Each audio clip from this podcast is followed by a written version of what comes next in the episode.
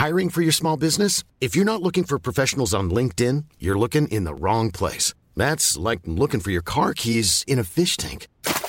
LinkedIn helps you hire professionals you can't find anywhere else, even those who aren't actively searching for a new job but might be open to the perfect role. In a given month, over 70% of LinkedIn users don't even visit other leading job sites. So start looking in the right place. With LinkedIn, you can hire professionals like a professional. Post your free job on linkedin.com slash people today.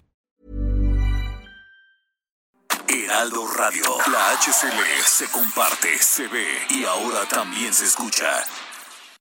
Las noticias con Javier Alatorre, con la cobertura radiofónica más grande e importante del país. ¿Por qué cree que aumentó el récord de remesas que envían nuestros paisanos al otro lado de la frontera? Uno, porque están recibiendo el dinero de los contribuyentes norteamericanos. Entonces, esas remesas que se envían a México son pagadas por los contribuyentes norteamericanos. Y dos, porque nuestro país se ha empobrecido, ha aumentado muchísimo el número de familias en pobreza y están pidiéndoles a nuestros paisanos al otro lado de la frontera, mándame más, mándame más, mándame más. Es una pena que la economía de nuestro país la mantengan aquellos que han sufrido con polleros, con extorsionadores, con traficantes de personas, que ponen en riesgo su vida, que cruzan, que batallan con la migra, que tienen que batallar incluso ya a los, eh, a los Estados Unidos. Lunes a viernes al mediodía. Una alianza de Heraldo Media Group, Grupo Audiorama Comunicaciones. En Soriana y JLN Labs estamos comprometidos con la salud de los mexicanos. Hazte la prueba COVID en los módulos que están en el estacionamiento de nuestras tiendas de lunes a viernes de 8 a 5 y sábados de 8 a 1. Más información al 81 83 29 92 52. En Soriana somos familia con México. Heraldo Radio, la HCL se comparte, se ve y ahora también se escucha. Inicia las noticias de la tarde con Jesús Martín Mendoza en Heraldo Radio.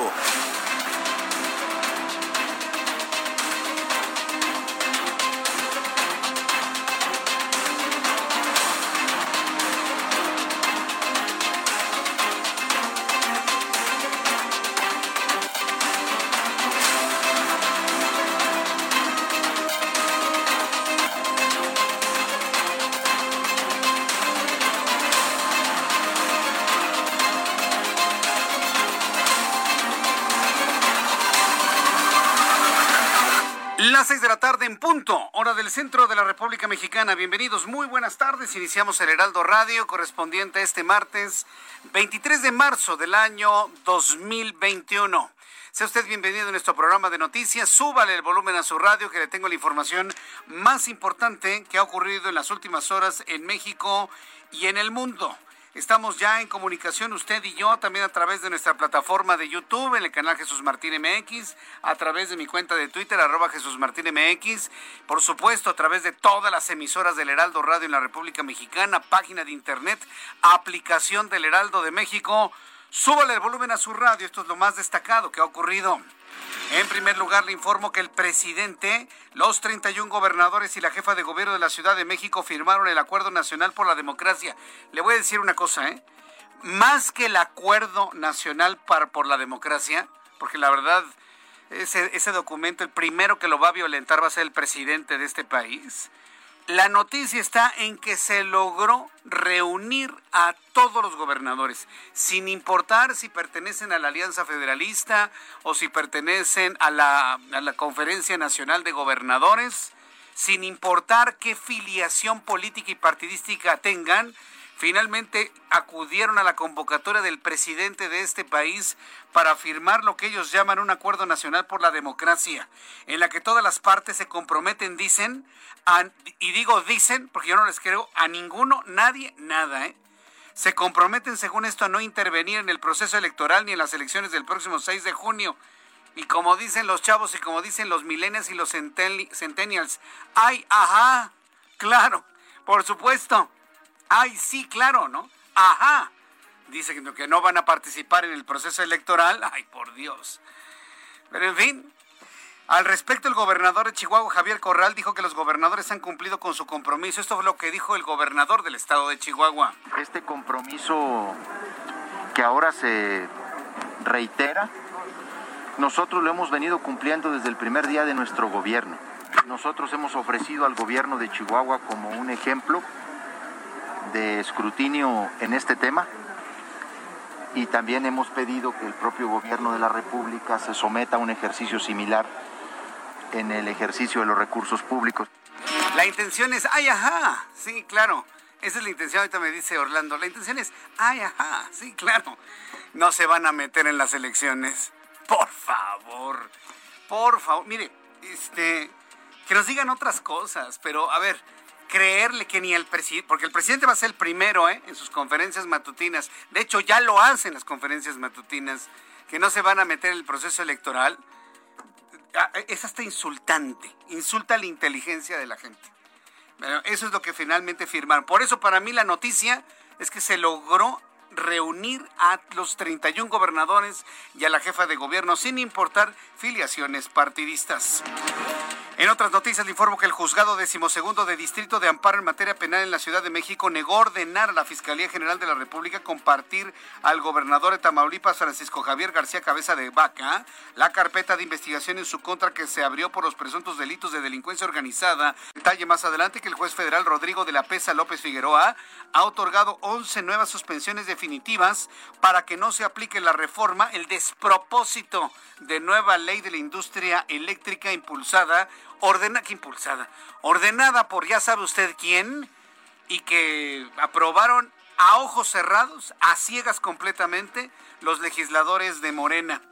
Entonces tenemos otro héroe nacional, Juan Pablo Gómez Fierro, y el segundo es Rodrigo de la Pesa. Juan Pablo Gómez Fierro y Rodrigo de la Pesa, quien ha otorgado 11 nuevas suspensiones, no temporales, sino definitivas, en contra de la aplicación de las reformas a la ley de la industria eléctrica. Le voy a tener todos los detalles, las reacciones. Otra vez alguien no va a dormir esta noche.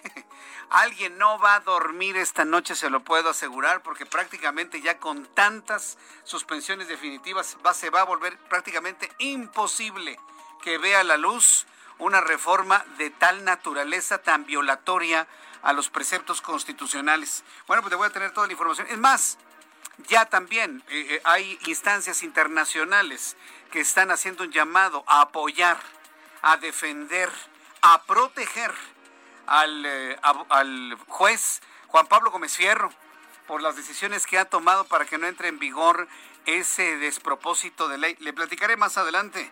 Mientras tanto, el secretario de Comunicaciones y Transportes, Jorge Arganis Leal, ¿hay a poco había secretario de Comunicaciones y Transportes?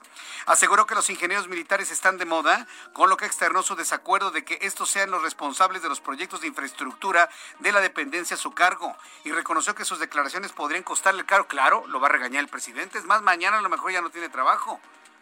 Jorge Arganis quien, bueno, estuvo muy cerca de López Obrador cuando era jefe de gobierno, no está de acuerdo en que el ejército lo haga todo. Jorge Arganis, un incondicional de López Obrador, pero que pues hasta sus incondicionales ya no lo están apoyando en semejante cosa. Dejarles el aeropuerto, ahora dice que el tren es de ellos y que Dos Bocas también. Hoy Jorge Arganis dice, no, no, estoy totalmente en desacuerdo que el ejército sean los responsables de los proyectos de infraestructura de la Secretaría de Comunicaciones y Transportes. Y dice, estoy seguro que hasta me puede costar el cargo. Vamos a ver, le digo que alguien no va a poder dormir en Tlalpan alguien no va a poder dormir en Tlalpan esta noche. Mientras tanto, la Universidad Nacional Autónoma de México reconoció que tiene adeudos con su personal académico, lo que provocó un paro de 12 facultades. La UNAM explicó que la situación se debe en gran parte al confinamiento del personal de base y de confianza, además de desfases de los calendarios a consecuencia de la pandemia de COVID-19. El presidente de los Estados Unidos, Joe Biden, pidió prohibir los fusiles de asalto y urgió al Congreso a regular la posesión de armas después del tiroteo en Colorado, que dejó 10 muertos y un detenido, siendo la segunda masacre de este tipo en menos de una semana. La compañía farmacéutica CanSino Biologics consiguió la aprobación en China para comenzar ensayos clínicos de una vacuna inhalada, sí, vacuna respirada inhalada para el COVID-19, la cual no es diferente en términos de especies de virus, bancos de células, tecnología de producción o fórmula de preparación de la dosis única de AD5 de la compañía. La única diferencia es que cuenta con un dispositivo de atomización adicional para que pueda ser inhalado. Suena lógico, ¿no? Suena lógico. Si el virus entra por fosas nasales y destruye el sistema respiratorio a nivel de alveolos pulmonares, y en otros casos entra por boca, afectando todo lo que es la sensación del gusto, pues suena lógico que tengamos una vacuna que entre directamente hacia los órganos más eh, afectados por el nuevo coronavirus. Lo platicaremos más adelante. Vacunas inhaladas, conocemos las orales, como por ejemplo la de la polio. En las escuelas, unas, unas gotitas en la boquita y listo. Vacuna contra la poliomielitis, que es oral. Conocíamos las subcutáneas, las intramusculares, pero inhaladas, bueno, pues podría ser la de COVID, una nueva versión para ser inhalada. Las seis de la tarde con seis minutos, las seis de la tarde con ocho minutos hora del centro de la República Mexicana. Vamos con nuestros compañeros corresponsales en la República Mexicana. Revisemos cuánta información tenemos. Federico Guevara, corresponsal en Ciudad Juárez. Adelante, Federico. Muy buenas tardes. Existe una gran preocupación aquí en esta fronteriza ciudad y lo expresó el alcalde de esta ciudad, Carlos Ponce Torres, ya que el día de hoy hubo una repatriación de más de 200 migrantes que fueron deportados de los Estados Unidos, situación que mantiene la alerta a las autoridades por la problemática que genera y aseguró que lo que más preocupa es que estos migrantes vengan contaminados de COVID. Se ha habilitado ya eh, un, un, gimnasio municipal para atender esta contingencia. Y decimos que es contingencia porque a raíz de las políticas de John Biden de anunciar de que va a haber una reforma migratoria, eh, los centros eh, de reclusión o, los centros migratorios donde son eh, encarcelados técnicamente detenidos previo a la deportación de los migrantes eh, están saturados completamente. Entonces, lo que dicen los expertos en migración es que la administración de Joe Biden está aprovechando esta coyuntura o esta fase en donde todavía no hay una acción-reacción a esta oferta migratoria y, y debido a eso están desalojando, desahogando. Y el problema para ciudades fronterizas como Ciudad Juárez es que es un punto de repatriación y es el punto donde llegan los migrantes y hay que atenderlos. Y esto es lo que me ocupa grandemente. Correcto, Federico Guevara, muchas gracias por la información desde Ciudad Juárez. Saludo a mi compañero Javier Armando de la Rosa Valdés, nuestro corresponsal en Villahermosa, Tabasco. Adelante, Javier, te escuchamos. Así es, Jesús Martín, como tú ya lo mencionas, pues ahora el tema migratorio no solamente está impactando a la frontera norte, sino también a la frontera sur de nuestro país, y es que precisamente desde la ciudad de Villahermosa esta mañana, el comisionario nacional del Instituto Nacional de Migración pues dio a conocer que ahora han detectado que decenas de migrantes están utilizando las aguas de los ríos de Tabasco, eh, que algunos de ellos pues bueno, pues llegan desde Guatemala hacia tierra tabasqueña, para poder cruzar por la frontera y así evitar ser detenidos, es, decir, es decir están utilizando estos ríos para evitar eh, tramos carreteros y ser detenidos. De hecho, precisamente eh, Francisco, eh, precisamente Yáñez, el titular de el Instituto Nacional de Protección Civil, pues bueno, pues dio a conocer que eh, han detectado del jueves para hoy martes al menos mil migrantes que han utilizado las aguas del río Grijalva para poder adentrarse en territorio tabasqueño y seguir así su camino hacia los Estados Unidos, ya estando precisamente en territorio nacional, por lo cual, pues bueno, pues surgió a la Guardia Nacional y también a la Secretaría de Marina a eh, utilizar embarcaciones para frenar este flujo migratorio que ahora se está dando por los ríos del estado de Tabasco, que pues bueno, pues está tratando de bordear eh, caminos y casetas migratorias, por lo cual, pues bueno, pues es una nueva forma de migrar. Además, precisamente el titular, el comisionado nacional del Instituto Nacional de Migración, válgame la redundancia, también señaló que eh, han detectado un aumento en la migración desde la frontera sur, ya que tienen detectados eh, que han detenido a 35 mil migrantes desde que empezó este 2021 a la fecha. Este es el reporte. Muchas gracias por esta información, Javier Armando de la Rosa. Muy buenas tardes. Seguimos al pendiente. Seguimos al pendiente. Cuando son las 6 de la tarde con 12 minutos tiempo del centro de la República Mexicana, me da mucho gusto saludar a nuestros compañeros reporteros urbanos periodistas especializados en información de ciudad. Gerardo Galicia, gusto en saludarte. Muy buenas tardes. El gusto es nuestro, Jesús Martín. Excelente tarde y tenemos información para nuestros amigos que van a utilizar el circuito bicentenario en su tramo Río Miscuac. El avance que van a encontrar en carriles centrales ya es bastante complicado una vez que dejan atrás la avenida Revolución y si van a continuar hacia la zona de Churubusco. El motivo, hay un choque en carriles centrales de los llamados lamineros, Jesús Martín, y esto ocurre a la altura de la avenida Universidad. Habrá que tomarlo con paciencia. Los conductores se bajaron de sus vehículos, están eh, dialogando, pero eso ocurre en carriles centrales. Hay que buscarlos de extrema derecha para poder avanzar de manera más favorable hacia la zona de Tlalpan y en el sentido opuesto no encontramos mayor problema. Ingresamos desde Tlalpan hacia la zona de insurgentes, pudimos avanzar a la velocidad máxima de 80 kilómetros por hora. Las dificultades las tenemos en carriles laterales, únicamente por los vehículos que se incorporan a Tlalpan o al circuito interior. Y por lo pronto, Jesús Martín, el reporte. Muchas gracias por la información, Gerardo. Saludo con mucho gusto a Daniel Magaña. Hola, Daniel, ¿en dónde te ubicas? ¿Qué Jesús Martín? Eh, muy buenas tardes. Pues información vehicular de la zona del eje 4 Sur, el tramo de la avenida Xola, para las personas que se trasladan de la colonia Álamos en dirección hacia la avenida eh, Andrés Molina Enrique. Algo de carga vehicular para cruzar la calle 5 de febrero. Fíjate que aquí, Jesús Martín, los carriles de, eh, pues de la derecha, bueno, pues fueron uh, reducidos para permitir un carril exclusivo para las uh, bicicletas. Así que, bueno, esto en parte pues genera estos conflictos un poco antes de llegar hacia la zona de Tlalpan. Hay que respetar este carril para evitar ser sancionado por uh, pues, los elementos de tránsito a partir sobre todo de la zona del eje central Lázaro Cárdenas, ya una vez que se rebasa la zona de Rojo Gómez, este eje vial, la zona del eje 4 con un avance constante en dirección hacia el oriente, hacia las inmediaciones de la delegación estacal. Con el reporte, muy buena tarde. Muchas gracias por la información, eh, Daniel. Continuamos atentos. Israel Lorenzana, qué gusto saludarte, Israel. Jesús Martín, el gusto es mío. Por supuesto, muy buenas tardes para todos. Efectivamente, nosotros nos hemos desplazado hasta la zona de Tacubaya. Y es que fíjate, Jesús Martín, que fue detenida una camioneta en color negra, una camioneta particular de carga, que transportaba más de 1.200 litros de combustible. Esta camioneta fue detenida en la alcaldía Xochimilco, venía siendo conducida por un sujeto de aproximadamente 50 años de edad, el cual no logró pues comprobar la procedencia de este combustible y por supuesto las autoridades no descartan que se trate combustible producto del huachicol. Esta camioneta fue detenida en la zona de La Noria, allí en Xochimilco, y trasladada hasta el perímetro de la alcaldía Miguel Hidalgo, aquí donde se ubica la Fiscalía General de la República especializada en hidrocarburos. Está ubicada en la avenida Primero de Mayo, aquí en la colonia Tacubaya. El sujeto ya fue presentado ante el Ministerio Público y por supuesto será trabajo de las autoridades determinar cuál es la procedencia del combustible y además también determinar cuál será la situación jurídica de esta persona de aproximadamente 50 años de edad. En materia vehicular, Jesús Martín, hemos echado un vistazo a través de la zona de Avenida Revolución, desde el circuito interior y con dirección hacia viaducto. En términos generales, la circulación se presenta aceptable. Algunos asentamientos en los cruces marcados con semáforo, pero nada para pensar en alternativas, Jesús Martín. Únicamente hay que recomendarles a nuestros amigos manejar con mucha precaución, esto con dirección hacia la zona de Churubusco o más allá para quien va hacia la zona de Miscuac. Jesús Martín, información que te tengo. Gracias por la información, Israel Lorenzana. Muchas gracias. Hasta luego. Hasta luego, que te vaya muy bien. Nuestro compañero Israel Lorenzana. Son las 6 de la tarde con 15 minutos.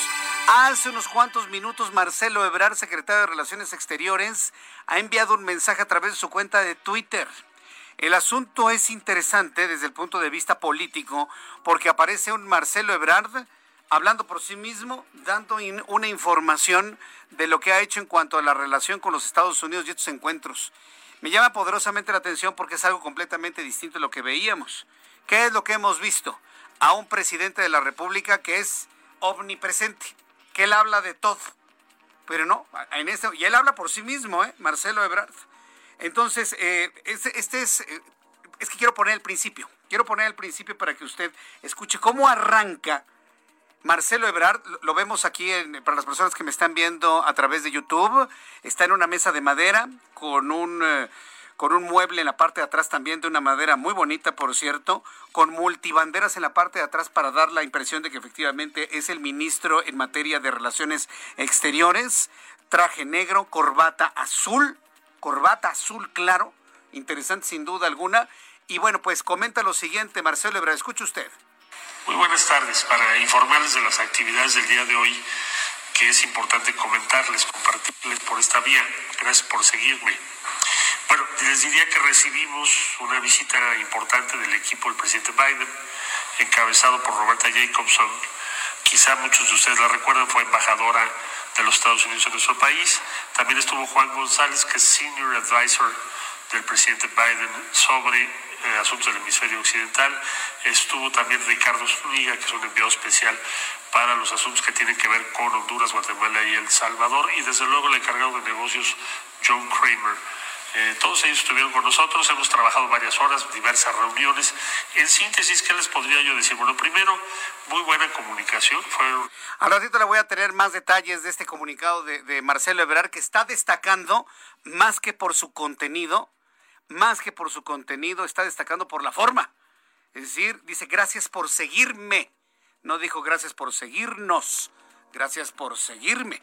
Habla por él mismo, dando un informe de algo que ha hecho en lo regular. Digo, no es la primera vez que se reúne con integrantes de otros países, ¿no? Desde el punto de vista diplomático. Por eso, este mensaje está llamando más por la forma que por el fondo, ¿eh?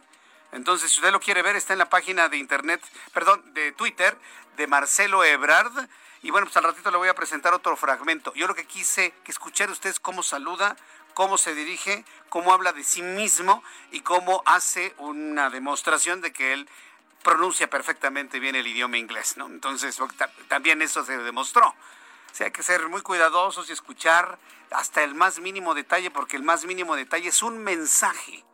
Interesante lo que acaba de hacer Marcelo Ebrard, tomando en cuenta que sabe perfectamente bien que está en el centro del comentario por hacerla de todo de presidente, de vicepresidente, de secretario de gobernación, de secretario de salud, fundamentalmente, obviamente de relaciones exteriores, ya le hizo de energía, ya le hizo de hacienda, bueno, hasta de protección civil. Si hasta tiembla, va a ver que hasta el propio Marcelo Ebrard va a salir. Bueno, son las 6 de la tarde con 19 minutos, hora del centro de la República Mexicana. Vamos con Abraham Arreola. Abraham Arreola, quien nos tiene todo lo que sucedió un día como hoy, 23 de marzo. Hoy es un día interesante. Hace 27 años era asesinado Luis Donaldo Colosio hace 27 años. Y yo, nosotros ya estábamos en las noticias. Yo ya estaba en las noticias, en un noticiario vespertino en la producción, cuando mataron a Luis Donaldo Colosio. Ya más adelante vamos a platicar de ello. Pero hoy estamos recordando 27 años del asesinato de Luis Donaldo Colosio. Y otros asuntos más, en voz de Abraham Arriola.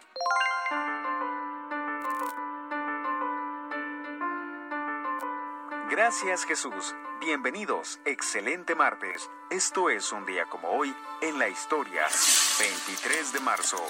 1857. En Nueva York, Elisha Otis instala el primer ascensor en Broadway 488. Este caballero también instalaría los primeros elevadores en nuestro país.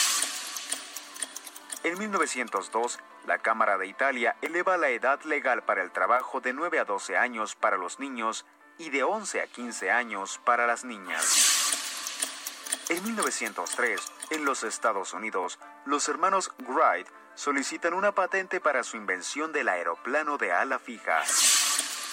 En 1998 en los Estados Unidos, la película Titanic recibe 11 premios Oscar. En el año 2005, científicos españoles describen por primera vez la estructura del virus de la viruela. Mientras tanto, en México, en 1983, se crea el Instituto Mexicano de la Radio, el IMER. En 1994, Luis Donaldo Colosio Murrieta, candidato presidencial del PRI, es baleado durante un mitin en Lomas Taurinas en la ciudad de Tijuana, Baja California, lo que produce su fallecimiento a las pocas horas. En 1994 fallece víctima de cáncer la dramaturga y productora teatral además de activista en defensa de los derechos homosexuales, Nancy Cárdenas Martínez. Además, hoy es el Día Meteorológico Mundial.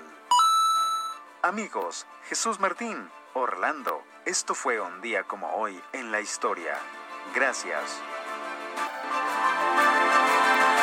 Muchas gracias por la información, Abraham Arreola. Hoy, hoy muy serio. Hoy, hoy, hoy sí hasta me asustó todo serio, ¿no? Abraham Arreola. Un saludo para Tere, porque me dice, perdona la falta de humildad, Jesús Martín, pero hoy es mi cumpleaños. Ah, bueno, saludos, Tere.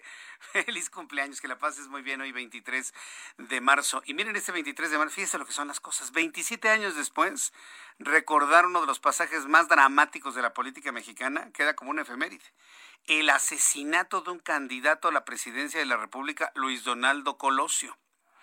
Cuando asesinaron a Luis Donaldo Colosio, bueno, la mayoría de los, de los comentaristas de, radio y televisión, bueno, ya hay muchos jóvenes, ya hay muchos chavos, que eran unos niños cuando eso pasó. ya hay muchos jóvenes que eran unos niños y no dudo que algunos no, haya, no hubiesen nacido todavía, que ya están en, el asunto de las noticias. Pero digamos que la mayoría ya estábamos haciendo este trabajo noticioso y periodístico. Por lo tanto, hay quienes sí recordamos mucho de lo que sucedió en ese día. Y yo quiero darle un dato a las personas que recuerdan a Luis Donaldo Colosio, a los priistas que han hecho de Luis Donaldo Colosio una especie como de santo político, ¿sí? Ya nada más falta que lo que lo canonicen primero, que sea Beato Luis Donaldo Colosio y luego San Luis Donaldo Colosio. No, no, no, no, no.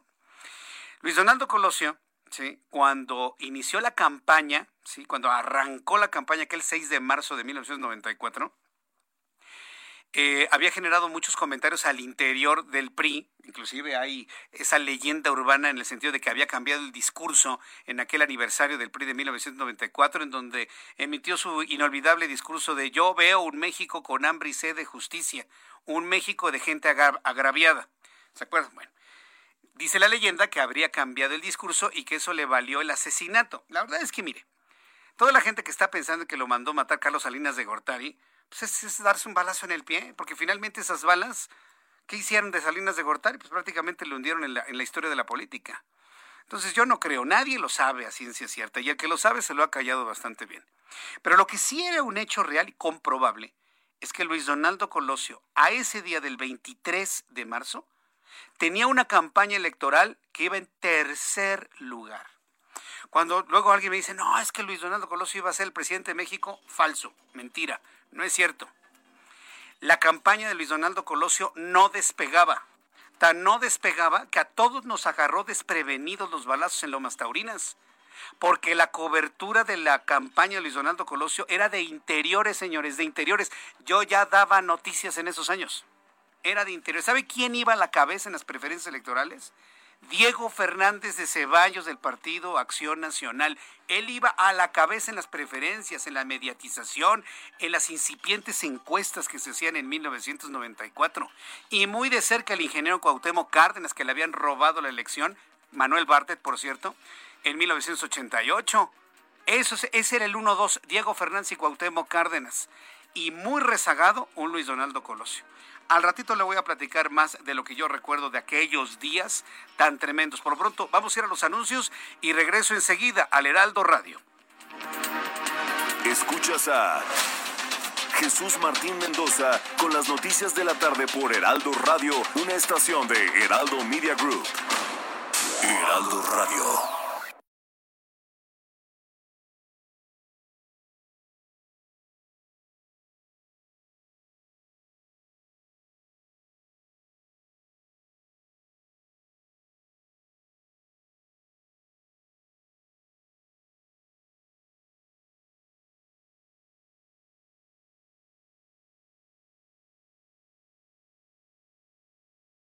Heraldo Radio. La HCL se comparte, se ve y ahora también se escucha.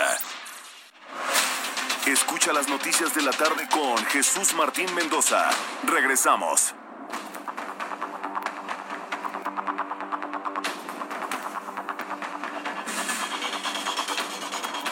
A 6 de la tarde con 30 minutos hora del centro de la República Mexicana.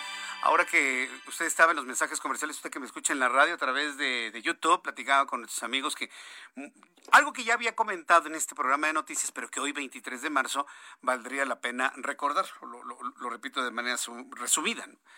En ese entonces, en el mes de marzo, ¿sí? en el mes de marzo, al, 23 de marzo, cuando se estaba preparando lo que era la, eh, la gira ya por Lomas Taurinas, yo no me voy a meter en especulaciones de que si Jorge Martínez Veloz, nada. Simplemente darles datos de la historia que yo recuerdo claramente.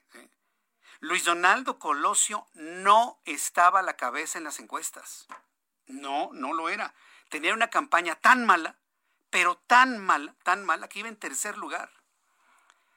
Recordar, en 1994, en el mes de marzo, quien lideraba las encuestas para, para presidente de la República era Diego Fernández de Ceballos del PAN. Él estaba en primer lugar. Y le seguía muy de cerca el ingeniero Cuauhtémoc Cárdenas con el Partido de la Revolución Democrática, que ya, ya, existía en ese entonces por su, como partido. Era clarísimo, era, y era un 1-2. Y en un rezagado tercer lugar, Luis Donaldo Colosio, su campaña no prendía su campaña no surgía.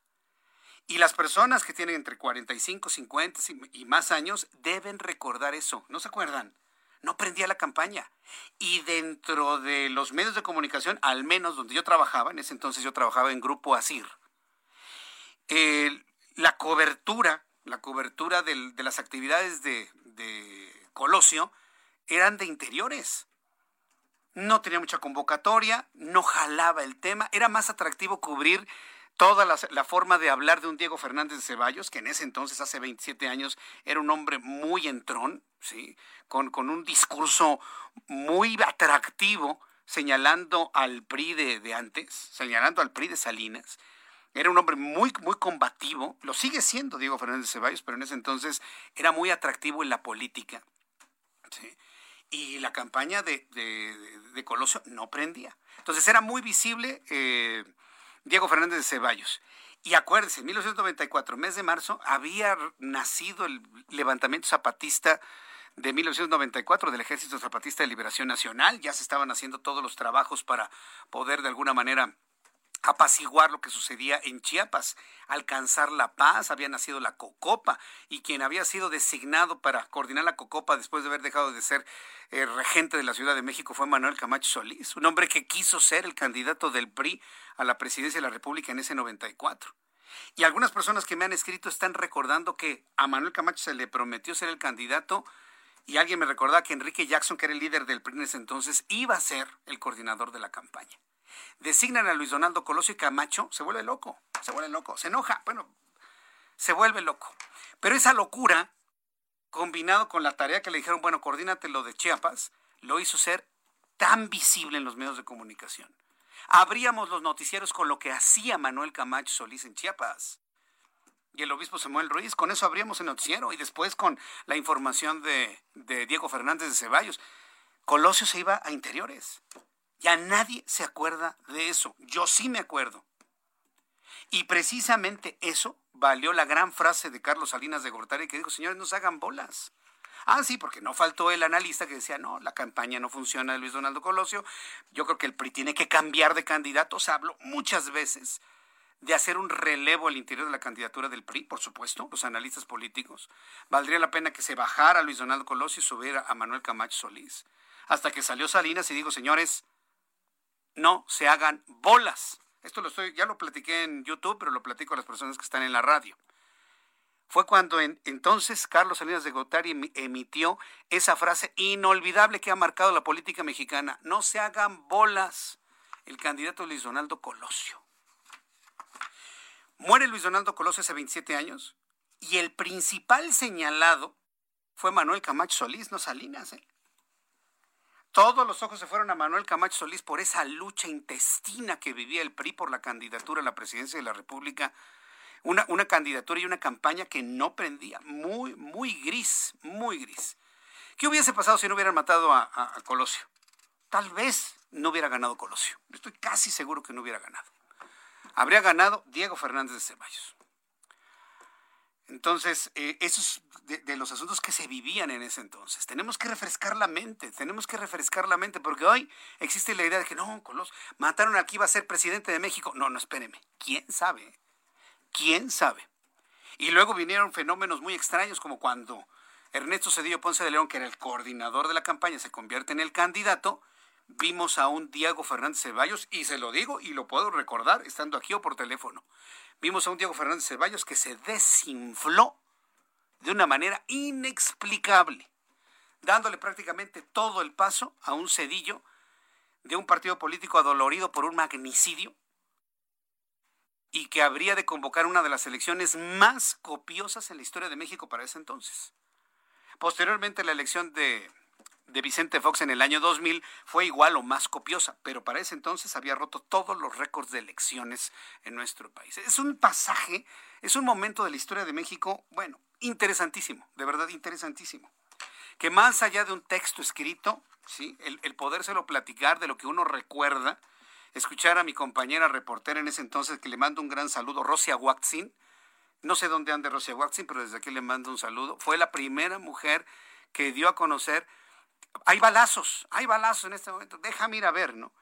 Y cuando nos da la noticia, no había horario de verano, por cierto, eran las las 5 de la tarde, sí, 5 de la tarde y minutos tiempo de México. No es cierto, eran las 7 con 11 tiempo de la Ciudad de México, 5 de la tarde con 11 minutos tiempo de Lomas Taurinas.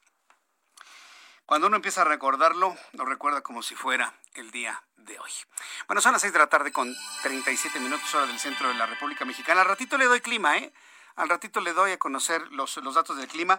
Antes, noticia principal del día de hoy, precisamente en un 23 de marzo, que es un día emblemático en cuanto a la política mexicana, el presidente de la República logra una convocatoria total, absoluta, al 100% de todos los gobernadores del país. Para mí esa es la nota. Ya lo que se firme, pues la verdad yo, yo no le creo a ningún gobernador ni al propio presidente que vayan a respetar ese pacto de no intervenir en el proceso electoral. No se los creo, pero por nada. Pero lo que me parece muy significativo es la convocatoria de 32 gobernadores. El presidente de la República firmó junto a todos los gobernadores del país el Acuerdo Nacional por la Democracia para garantizar que ninguno de los mandatarios interfiera en el proceso electoral en curso ni favorezca candidatos o partidos políticos. Francisco Nieto, reportero del Heraldo Media Group, nos tiene más detalles de lo ocurrido hoy en Palacio Nacional. Adelante, Francisco Nieto.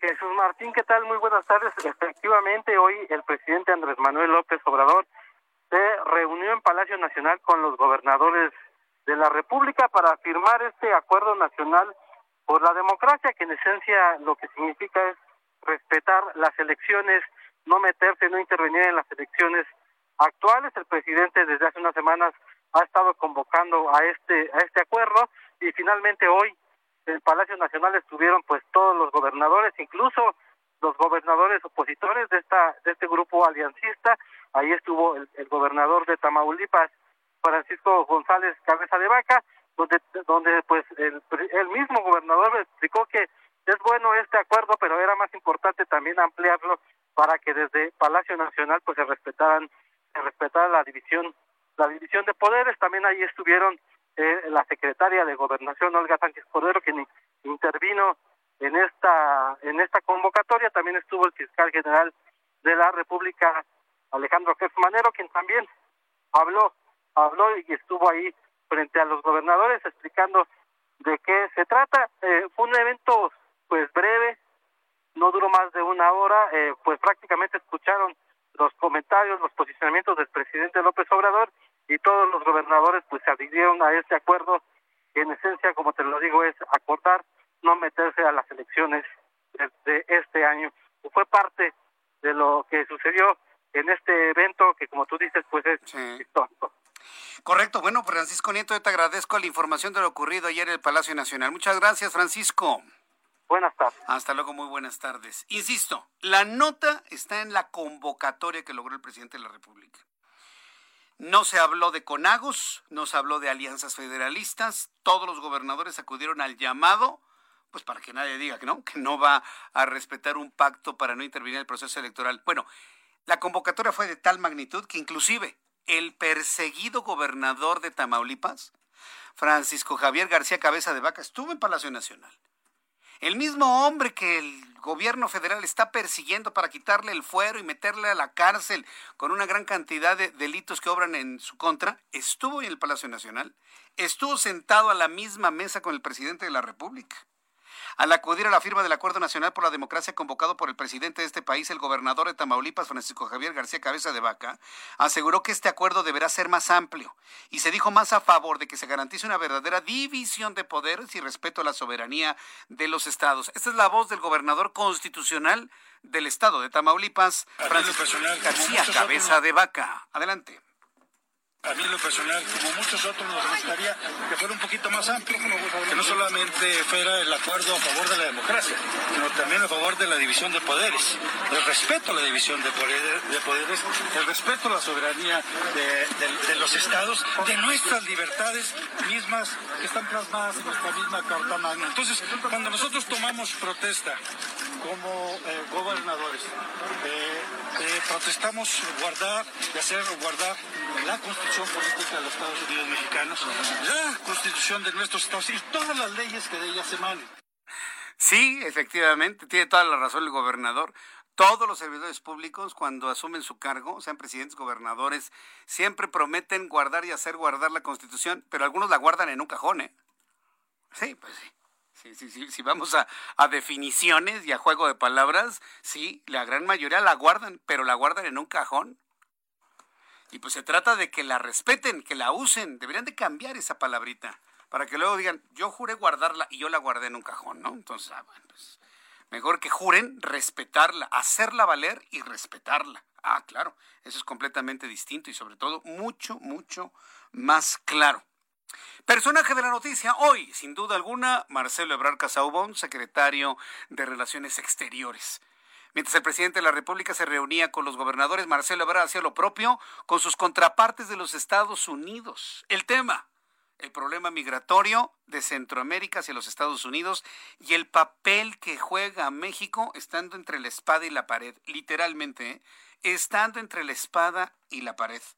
Hoy Marcelo Ebrard, secretario de Relaciones Exteriores, se reunió con la coordinadora para la frontera sur de los Estados Unidos, Roberta Jacobson, con quien habló sobre los mecanismos de cooperación bilateral para promover una migración ordenada y la protección de los derechos humanos de los migrantes. La, de, la Secretaría de Relaciones Exteriores informó que en la reunión también participaron el director general para América del Norte de la dependencia, Roberto Velasco, el enviado especial presidencial para el Triángulo Norte de Centroamérica, Ricardo Zúñiga, el director para el hemisferio occidental del Consejo Nacional de Seguridad, Juan González, el encargado de negocios de la Embajada estadounidense en México, John Creamer, eh, esto es parte de lo que Marcelo Ebrard, tienes un fragmento, ¿verdad? Esto es parte de lo que Marcelo Ebrard ha informado a través de un mensaje grabado, él solito, en su cuenta de Twitter. Esto es lo que informó Marcelo Ebrard. Muy buena comunicación, fueron reuniones cordiales, interesantes. Eh, se plantearon los puntos de vista de cada cual, las informaciones que cada quien tiene sobre diferentes iniciativas.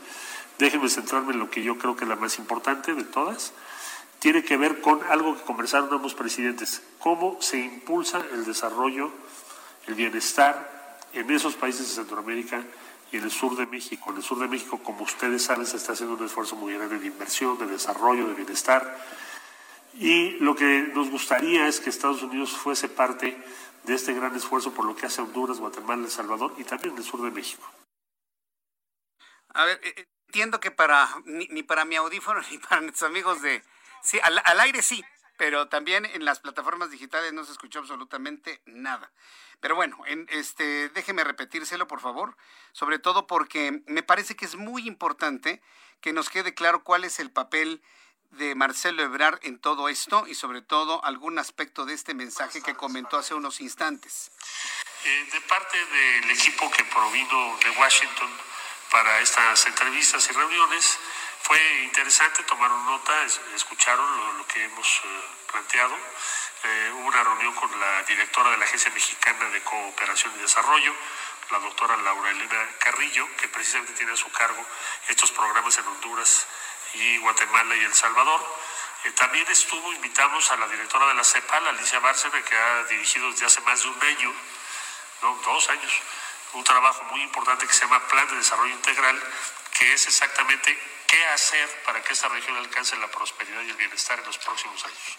Es decir, el objetivo que tienen tanto los Estados Unidos como México es lograr que Centroamérica, esto puede ser inclusive generacional, hay que decirlo, ¿eh? que Centroamérica abandone los niveles de pobreza que, que tienen que es lo que finalmente impulsa a muchos a dejar su país para irse a los Estados Unidos.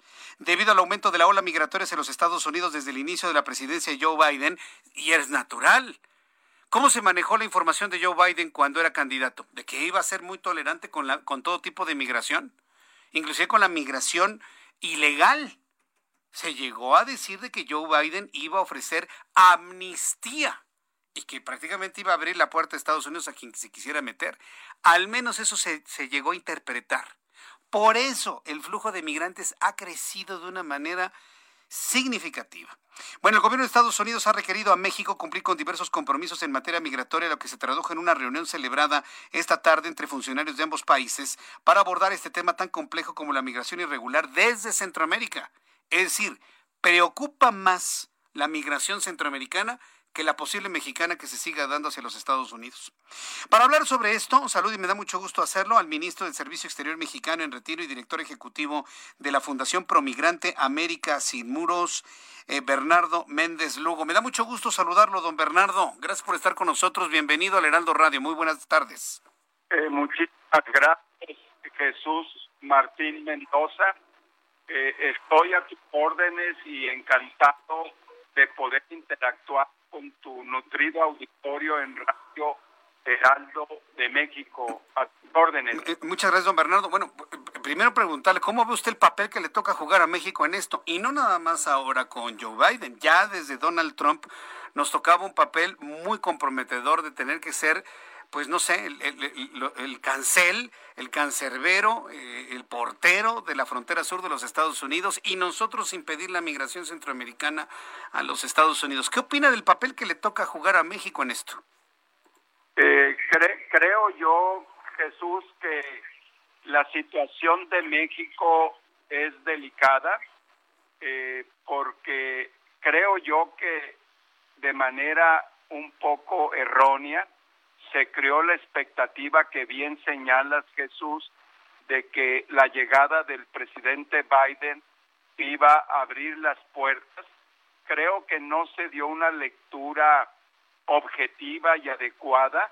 Recuerdas que la prioridad del presidente Biden es regularizar a los que ya están en territorio americano, es decir, 11 millones de personas irregulares de los cuales 5 millones son mexicanos.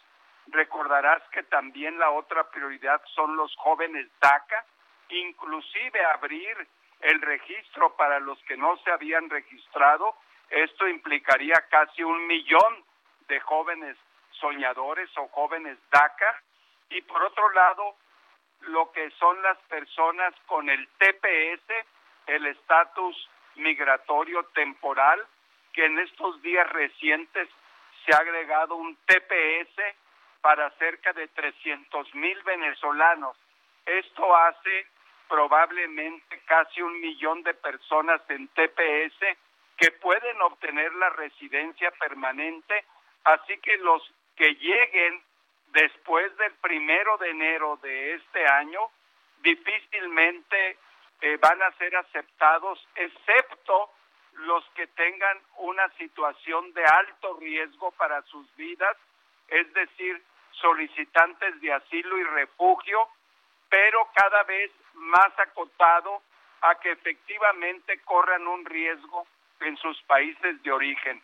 Así que Jesús Martín Mendoza, eh, la expectativa de que las cosas iban a abrir la frontera, de que se iba a abrir la frontera, me parece que ha sido un cálculo erróneo de muchos líderes de, de caravanas y de migrantes. Es una expectativa, sinceramente, que no está fundamentada. Así que México, en este contexto, pues tiene muchas tareas que cumplir, tanto para el tema de seguridad nacional de México como la situación de pandemia. Jesús Martín, que todavía vivimos. Eh, aquí yo, estoy completamente de acuerdo con usted en, la incorrecta lectura, y no nada más en Estados Unidos o líderes de migrantes, sino en México, en países de Centroamérica y Sudamérica, en ese deseo porque perdiera Donald Trump las elecciones de los Estados Unidos, en ese deseo de hacer ver a Donald Trump como el gran enemigo de los migrantes que en los cuatro años, si lo vemos en números, no lo fue tanto. Finalmente entró mucha gente de México y Centroamérica a los Estados Unidos durante esos cuatro años de Donald Trump. Se creó esa idea de que inclusive Biden iba a dar una especie de amnistía a todos los migrantes ilegales en los Estados Unidos y los que estuviesen entrando, cosa que no sucedió y por lo que veo no va a suceder. ¿No es así?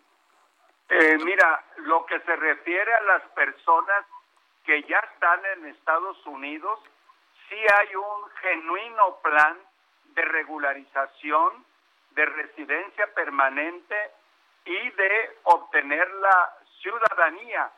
Eh, esto obviamente tiene que cumplir ciertos requisitos, es decir, que estas personas no tengan algunos antecedentes penales graves, que hayan tenido un pago de impuestos, no necesariamente la persona por ser indocumentada no debe pagar los impuestos, se puede obtener el número de impuestos, en fin, hay ciertos requisitos, pero sí hay un genuino plan de que las personas, que son 11 millones, se regularicen.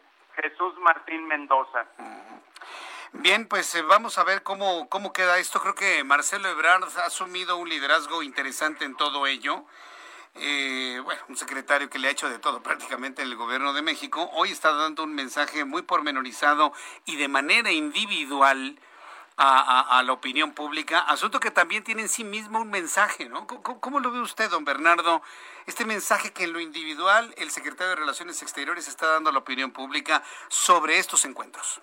Eh, mira, eh, Jesús Martín, es una buena señal de que no haya opacidad, que no haya oscuridad, como se dice coloquialmente, negociaciones en lo oscurito, sino que haya una transparencia, un conocimiento del público sobre estas reuniones, que se sepa bien los términos de la negociación.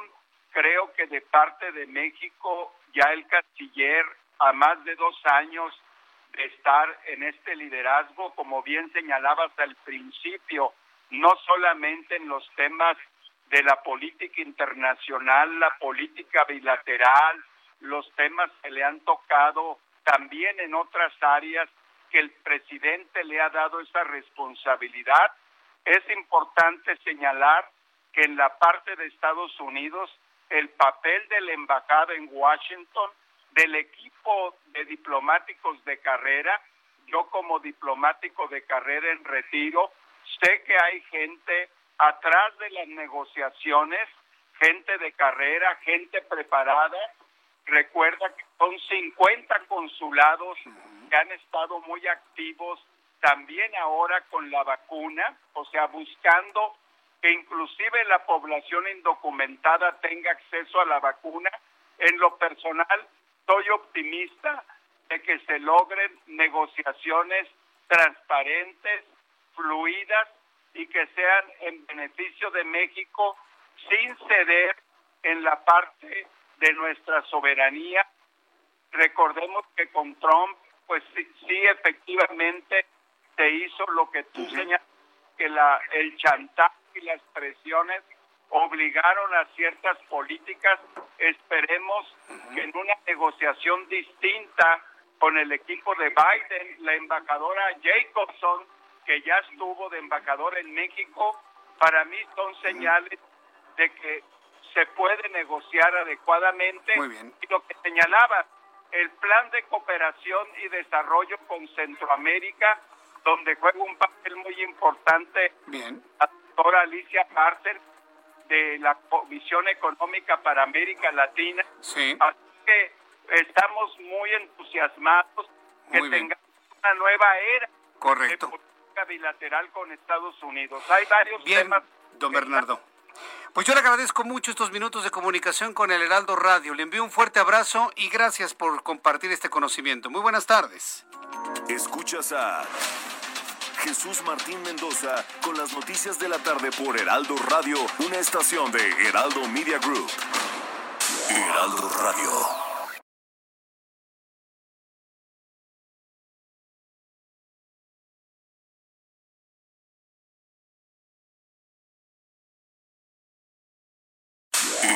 Radio.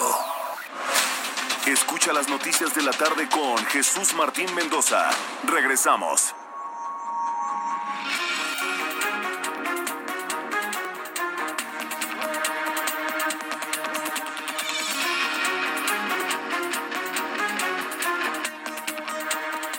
Son las 7 en punto, tiempo del centro de la República Mexicana. Le presento un resumen con las noticias más importantes aquí en el Heraldo Radio. La Organización de las Naciones Unidas, la ONU, a través de Diego García Sayán, relator especial de la ONU, está pidiendo al gobierno de México que dejen de perseguir, que dejen de investigar al juez Juan Pablo Gómez Fierro que ha concedido suspensiones definitivas contra la reforma eléctrica impulsada por el presidente López Obrador. Diego García Sayán, relator de la ONU, ha manifestado que el juez Juan Pablo Gómez Fierro de México, que suspendió la reforma eléctrica, no debe ser investigado por su actuación.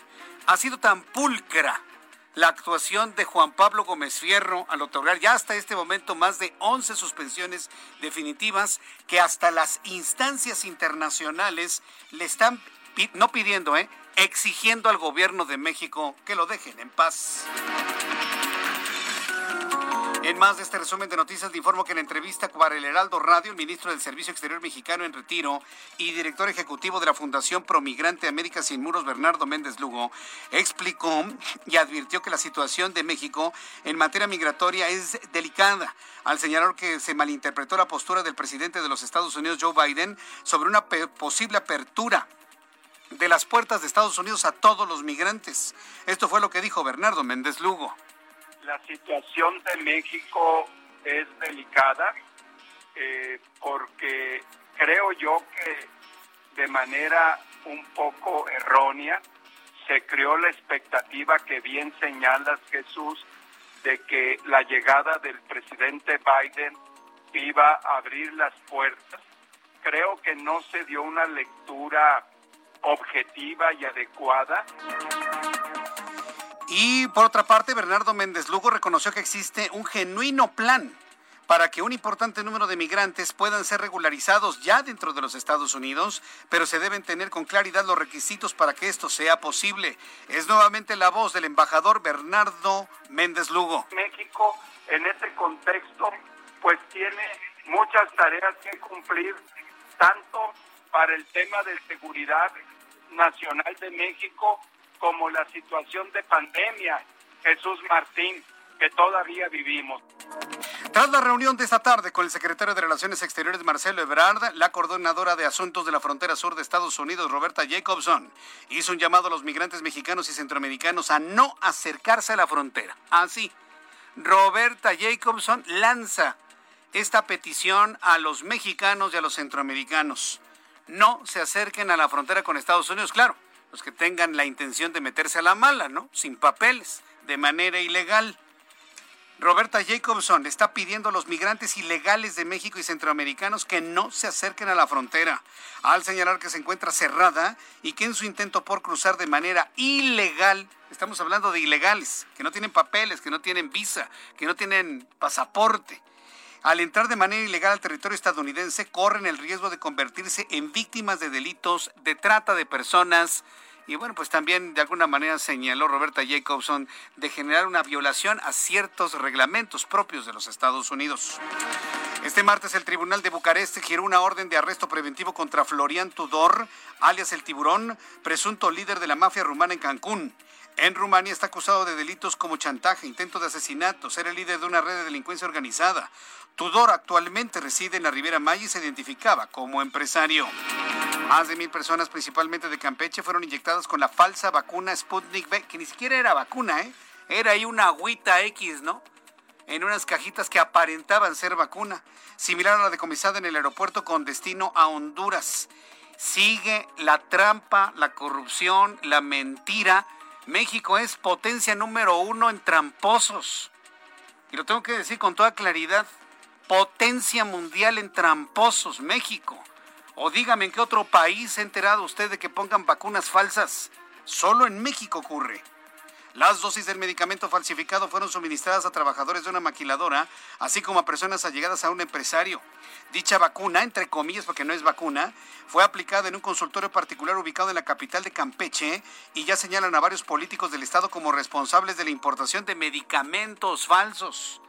La ambición mexicana no tiene límites. La putrefacción de algunos mexicanos, sobre todo en el ámbito político, no tiene límites. Mire que jugar con la vida de la gente aplicándoles, vaya usted a saber qué cosa diciendo que era una vacuna.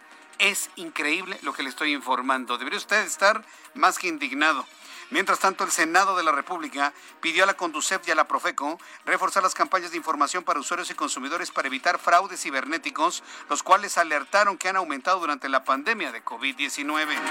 El Pleno de la Cámara de Diputados exhortó a la Secretaría de Salud a contemplar en la campaña de vacunación contra COVID-19 a la población con síndrome de Down en especial los, eh, las personas con síndrome de Down que tengan 40 años o más, a las que se consideró como un grupo altamente vulnerable y prioritario. El exsecretario de Gobernación y exsenador del PAN, Santiago Krill Miranda, volvió a la actividad política a través de un mensaje en sus redes sociales. Advirtió que México vive una nueva amenaza que requiere que todos los mexicanos estemos unidos. Esto es un fragmento del mensaje que lanzó el exsecretario de Gobernación, Santiago Krill Miranda.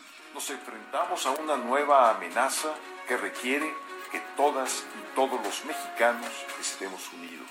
No podemos volver al pasado y olvidar todo lo que hemos construido.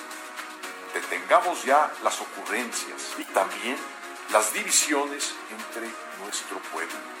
Detengamos ya las ocurrencias y las divisiones entre nuestro pueblo. Fue lo que ha convocado hoy Santiago Krill Miranda, uno de los más visibles políticos activos en Acción Nacional. Más adelante le voy a presentar más datos de lo que ha sido el regreso de uno de los políticos más importantes de este país, junto con Diego Fernández de Ceballos.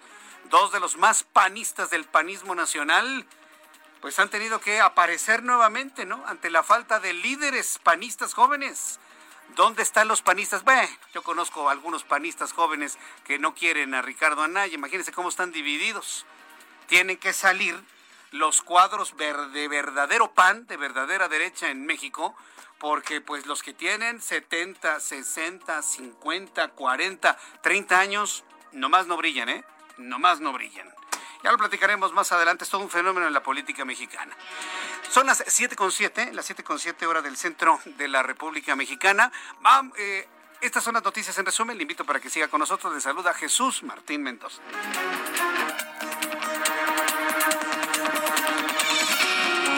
Son las 7.7, 7.7, 7.7, 7 de la noche, 7 minutos es la hora del centro de México, las 6 de la tarde con 7 minutos tiempo de la montaña, 5 de la tarde con 7 minutos hora del Pacífico. Saludos amigos en San Diego, California. Gracias por escucharnos, seguirnos. Igual nuestros amigos en Tijuana, Baja California. La poderosa señal del 1700 de AM de nuestra emisora Heraldo Radio, pues cubre toda esta zona fronteriza entre México y los Estados Unidos. Vamos con nuestros compañeros reporteros urbanos, periodistas especializados en información de ciudad. Gerardo Galicia, gusto en saludarte. Buenas noches. El gusto nuestro, Jesús Martín. Excelente noche y tenemos información desde la zona sur de la capital para nuestros amigos que van a utilizar la avenida Patriotismo en general. Van a encontrar un avance bastante favorable si dejan atrás la zona del eje 7 sur y se dirigen hacia su entronque con Benjamín Franklin. Lo pueden hacer incluso en algunos tramos a la velocidad máxima de 50 kilómetros por hora si van a utilizar el eje 7 sur, es una situación similar a la que encontrábamos hace algunos minutos de insurgentes hacia la zona de revolución. Van a poder avanzar sin ningún problema, únicamente no hay que abusar del acelerador. Y por lo pronto, el reporte. Muchas gracias por esta información, Gerardo. Hasta luego. Hasta luego, que te vaya muy bien. Saludo a nuestro compañero Daniel Magaña. Adelante, Daniel. Hola Jesús Martínez, muy buenas noches. Bueno, pues ahora con información vehicular para quien se traslada de la zona de Río Miscuac hacia las naciones de la alberca olímpica, también un poco más adelante hacia la zona de la calzada de Tlalpan, pues ya inician las complicaciones a esta hora de la noche a partir precisamente de la zona pues de la avenida División del Norte, para y poder incorporarse hacia la zona de la calzada de Tlalpan, esta vialidad, bueno, pues eh, con algunas complicaciones en dirección al sur de la ciudad. A partir de aquí el avance mejora prácticamente en la zona de Río Churubusco para desplazarse hacia la zona del eje 2 Oriente, también para poder incorporarse a las dimensiones de la central de Abasto, esto ya a través del eje 6 Sur, el tramo de la avenida Trabajadora Sociales. El reporte Buenas noches. Daniel Magaña, gracias. Y saludo a Israel Lorenzana. Buenas noches, Israel, ¿dónde te ubicamos? Jesús Martín, muchísimas gracias. Pues vaya problemas que se registran en estos momentos sobre la avenida central Carlos Jan González. Es el perímetro de Catepec, en el Estado de México, a la altura del centro comercial Plaza Aragón.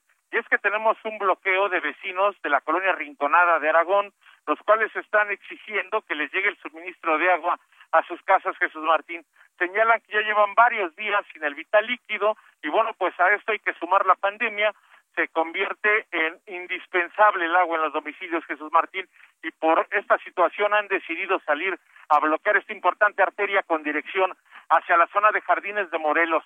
Es un llamado a tiempo para los automovilistas que se desplazan desde la avenida 608, el circuito interior, la avenida 412, San Juan de Aragón, y con dirección hacia el perímetro del Estado de México. Hay varias opciones, Jesús Martín. Avenida Gran Canal y su continuación, la avenida Adolfo López Mateos, puede ser una de ellas, la vía Morelos, la autopista México-Pachuca, o también, aunque distante, el circuito exterior mexiquense. Este último es de paga, pero sin duda alguna es una buena opción para nuestros amigos que van con dirección hacia la zona centro del perímetro de Catepec.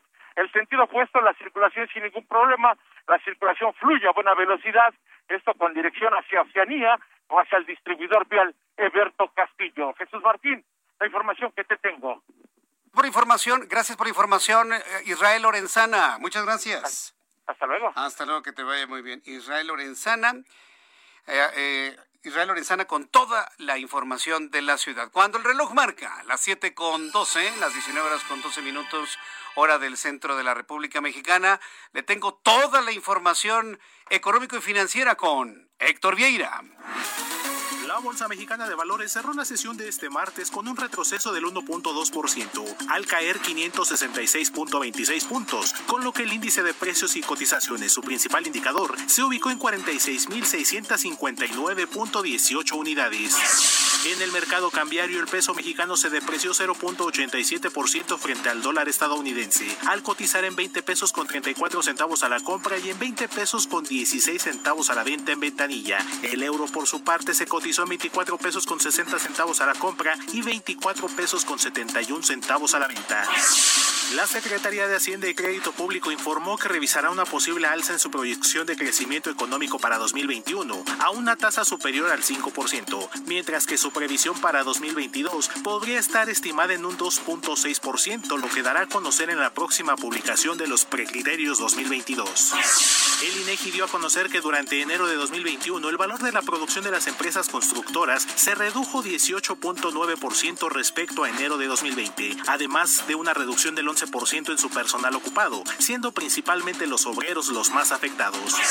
La Asociación Mexicana de Ventas Online reveló que desde el inicio de la pandemia de COVID-19, las compras a través del comercio electrónico se incrementaron hasta un 81%, aunque reconoció que los ingresos de los repartidores sufrieron algunas caídas, principalmente durante las declaratorias de semáforo rojo en algunas entidades del país.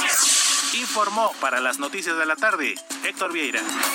Muchas gracias, Héctor Vieira. Qué datos, ¿eh? Sobre todo esto de las ventas online, un crecimiento del 81% de las ventas online, que uno pensaría que por lógica tendría que reflejarse en un mejor ingreso para los repartidores. Pues no, fíjese que no. Y ahí es donde precisamente es donde vemos que lo que no es parejo, pues es chipotudo, ¿no? quién sabe, es, un fenómeno también a, a, revisarlo. Y el asunto también, lo que reporta el INEGI en cuanto a la industria inmobiliaria, un decremento del 18.2%, donde los obreros han sido los más afectados durante esta pandemia. Datos que nos tiene hoy Héctor Vieira aquí en el Heraldo Radio. Son las 7.14, las 7.14 horas del centro de la República Mexicana. Pues vamos a revisar algunas de las eh, noticias que nos han eh, generado, sobre todo, mucho, mucho interés en, este momento. Habíamos platicado precisamente sobre eh, el papel que juega México en el tema migratorio. Al ratito vamos a tener más información sobre esto. Pero mire que se acerca otro conflicto dentro del equipo más cercano del presidente de la República. ¿Por qué le digo esto? Ya hasta parece deporte, ya hasta, hasta como que nos da risa. No, ya, lo van a regañar. Si hay algo que no le gusta a López Obrador es que le digan que no se puede, que no señor o que lo contradigan. Y eso eh, eh, da un antecedente verdaderamente lamentabilísimo en México. ¿eh? Tener a un empleado, porque lo hemos contratado como empleado, lo elegimos, pero está contratado, le pagamos de nuestros impuestos para que se enoje que alguien le diga no a algo, pues está, está muy complicado, ¿no? ¿Quién le dijo no ahora al presidente? Nada más y nada menos que su amigo Jorge Arganis nada más y nada menos que Jorge Argani Díaz, Díaz de Leal, secretario de Comunicaciones y Transportes. Una secretaría que ni aparece. ¿Sabe por qué casi no se habla de comunicaciones y transportes? Antes era una secretaría de la cual hablábamos a cada rato, que si la carretera, y que si el puente, y que si el túnel. Si hay una secretaría que, tiempo pasado, construía infraestructura, construía infraestructura, era comunicaciones y transportes. Le voy a poner un ejemplo. Tuvieron que pasar casi tres años, tuvieron que pasar casi tres años para que Comunicaciones y Transportes, Caminos y Puentes determinaran quién iba a hacer el mantenimiento de la autopista México-Cuernavaca. ¿Sabe cuántos accidentes por el mal estado de la cinta asfáltica de la México-Cuernavaca? Llegó este gobierno y abandonaron el mantenimiento de la red de autopistas de este país. Y lo, lo debo decir porque lo he visto. Yo hablé con la gente de Caminos y Puentes. Es que apenas estamos en el proceso de licitación, apenas acaban casi tres años. El rezago en materia de infraestructura, como venía el plan desde tiempos de panistas y priistas, está rezagado al menos tres o cinco años. ¿Dónde está la nueva carretera? ¿Dónde están las nuevas autopistas? ¿Dónde están los puentes? ¿Dónde está la infraestructura que necesita el país? ¿Dónde están los impuestos convertidos en infraestructura? No los hay. Y ahora, desde que se fue el anterior secretario de Comunicaciones y Transportes y que nos dejó ahí su tiradero con el asunto de lo de Texcoco, y ya luego, se fue, y ahora llega Arganis, está borrado del mapa Comunicaciones y Transportes. ¿Sabe por qué? Porque el ejército lo hace todo. Porque hoy el ejército hace todo absolutamente. Un hombre que criticaba profundamente al ejército mexicano, López Obrador, ahora lo tiene de su lado para que no se le alebresten, ¿no? O no se le enojen. Ahora hacen todo. Ellos hacen el aeropuerto, ellos hacen Tren Maya, ellos hacen todo lo que guste y mande. ¿eh? Bueno, pues ya hay quien se enojó y fue Jorge Arganis. Durante la conferencia 130 años de la SCT, 65 años de vivencias, el titular de la Secretaría de Comunicaciones y Transportes, Jorge Arganis, ni se acordaba usted del nombre del secretario de Comunicaciones y Transportes, ¿sí o no? Ni se acordaba del nombre. Jorge Arganis Díaz, de Leal, Díaz Leal criticó la participación de las Fuerzas Armadas en las tareas que únicamente le corresponden a la Secretaría de Comunicaciones y Transportes. Dijo que en lo personal, y habló en lo personal, considera muy importante que sean los profesionales de la ingeniería civil quienes la dirijan a la SCT y tengan en sus manos la responsabilidad de guiar el camino. Sin embargo, más tarde la SCT eliminó todo rastro de las declaraciones del secretario, luego de que en la página de la Secretaría ya no existe rastro alguno del evento. Además, también fueron eliminadas las publicaciones en Twitter, Facebook y el video del evento de YouTube. Ese es el gobierno de México. Sale Jorge Arganis criticando la participación del ejército y por órdenes del presidente borraron todo. Pues ya que lo corran de una vez, es más, Jorge Arganis debería de renunciarle al presidente de la República porque eso no se hace. Si usted considera que es hay que revisar el papel del ejército mexicano en cuestiones que únicamente le competen a la Secretaría de Comunicaciones y Transportes, hay que revisarlo, no hay que borrarlo. Dice que debe estar en, manos de los ingenieros civiles. Estoy de acuerdo, pero también hay que reconocer, y esto va para Jorge Arganis, que la ingeniería militar es de las mejores del mundo. Aquí sí también tengo que decirlo. Pero el hecho de que la ingeniería militar sea buena no significa que le quiten toda su actividad a la Secretaría de Comunicaciones y Transportes. ¿O qué? La idea será convertir a la Secretaría de Comunicaciones y Transportes en una mera dirección adentro de la Secretaría de la Defensa Nacional. Hoy 23 de marzo lo estoy planteando. Si eso llega a suceder, que no digan que no lo dijimos en su momento. ¿eh? El caso es que están enojadísimos con Arganis y le borraron absolutamente todo. ¿Qué opina usted de eso? A mí me parece que eso da muy, muy mal antecedente. Pésimo, pésimo antecedente. Bueno, hablemos de otras cosas cuando son las 7.17, las 7.17 horas del centro de la República Mexicana. Tengo comunicación con Daniel Iboscus. Él es creador de la Cumbre Mundial de Comunicación Política, consultor, ha participado en campañas electorales, ha asesorado a gobiernos en Argentina, en Colombia, en México, en Bolivia, en República Dominicana, Perú y Ecuador. Y bueno, pues yo le agradezco mucho, Daniel Iboscus, que nos tome la comunicación en este día. ¿Cómo le va? Bienvenido, muy buenas noches. ¿Qué tal? Muy buenas noches, un gusto estar en contacto con ustedes. ¿Cómo han estado viendo ustedes el proceso electoral del año, de este año 2021? El objetivo principal de los que somos críticos del actual gobierno es la necesidad de todos ir a votar, pero para equilibrar los poderes, para que las decisiones no recaigan en un solo hombre. Usted como analista, usted que ve las cosas desde fuera, ¿cómo está viendo esa posibilidad de un equilibrio en, el peso específico de los poderes en nuestro país?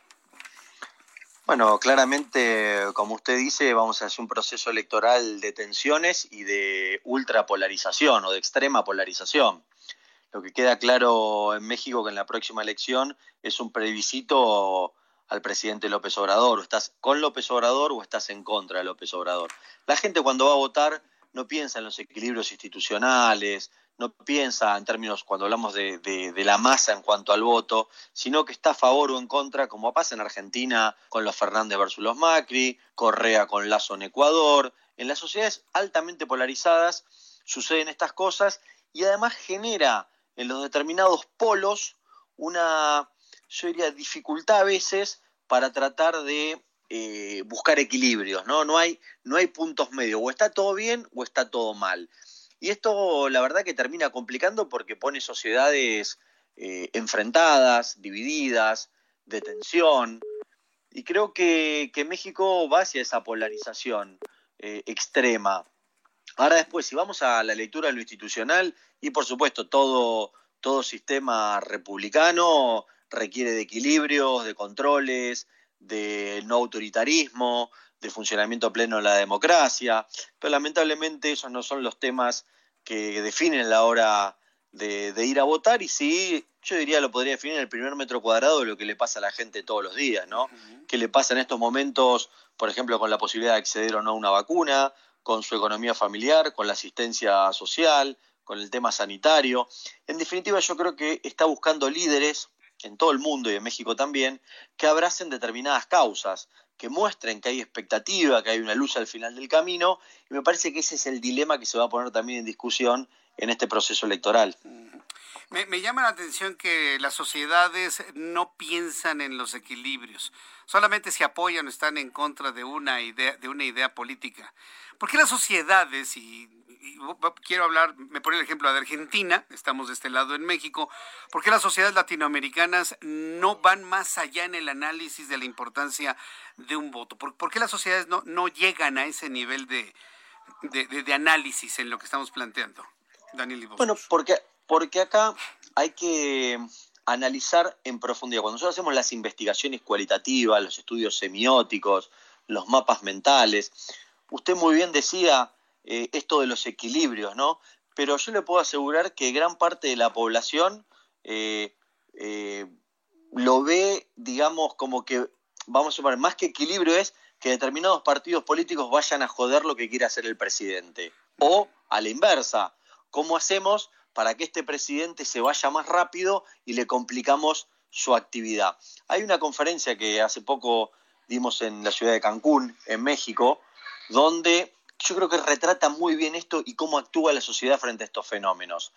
Y la conferencia se llamaba Luces y sombras de López Obrador. Ni tan bueno como dicen los que lo aman, ni tan malo como dicen los que lo odian. Entonces, esto refleja, ¿no? Cuando uno como que toma partido y, vivimos en tiempos de posverdad, entonces a veces hablamos de, no importa si está bien o está mal, si yo tengo razón y es lo que pienso y es mi línea política, lo voy a hacer exactamente igual, más allá de que esté bien o mal. Y esto, estos son los problemas de las polarizaciones a las cuales hablábamos y a lo que se fija la gente. Y, estamos en un proceso de polarización muy, muy intenso en México. Deme la oportunidad de volverlo a invitar conforme nos vayamos acercando al proceso electoral, Daniel Iboscus, y le agradezco mucho esta participación el día de hoy aquí en el Heraldo Radio. Muchas gracias, le envío un fuerte abrazo, Daniel. Muchas gracias, buenas noches. Hasta luego, que le vaya muy bien, muy buenas noches. Qué interesante esto, ¿eh? ¿Cómo, piensan las sociedades en el momento de ir a votar? Tal vez estamos eh, errando la estrategia de decir, hay que equilibrar el poder no, pues la gente va a apoyar o no apoyar, ¿no? Bajo la idea de que quienes lo aman ni es tan bueno y quienes lo odian no es tan malo. Interesante, sin duda alguna. Le invito para que lo sigamos comentando aquí en el Heraldo Radio. Voy a los anuncios. Después de los mensajes, le tengo, por supuesto, los datos de COVID-19 que ha dado a conocer la Secretaría de Salud. Mensajes y volvemos. Escuchas a Jesús Martín Mendoza con las noticias de la tarde por Heraldo Radio, una estación de Heraldo Media Group. Heraldo Radio, la HCL se comparte, se ve y ahora también se escucha.